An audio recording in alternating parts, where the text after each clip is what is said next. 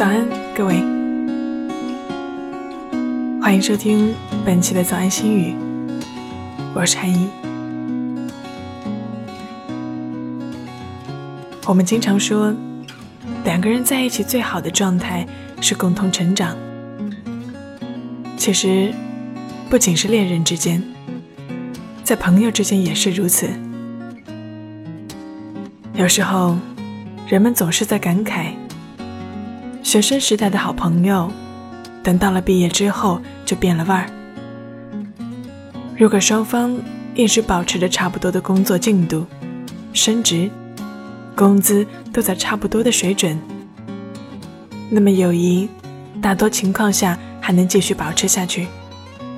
如果双方的各方面发展差得越来越远，那么很有可能在一段时间之后，彼此也就自动的疏远了。这其实并不是说明友情有多么的不堪一击。学生时代的友情，喜欢同一个歌星，喜欢某一项运动，经常一起打打球，聊聊班里的八卦，两个人就能熟络的打成一片。而无可否认的是，甚至是在学生时代，关系好的小团体中，也并不存在差距特别大的个体。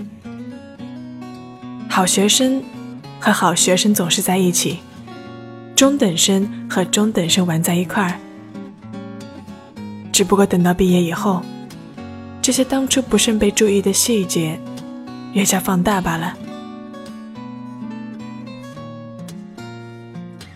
如果两个人之间无法在一个发展层面上面对面聊天，也只有尴尬。较低的一方。不能理解较高的一方在说些什么，勉强一方去迁就，或者勉强另一方硬是去理解，最后只不过是彼此之间的差距更加明显。我们无法刻意要求某些人特意停下脚步等我们，这对别人不公平。唯一要做的就是自己不断追赶，直到领跑。这世界上。最好的友情，是你不必等我。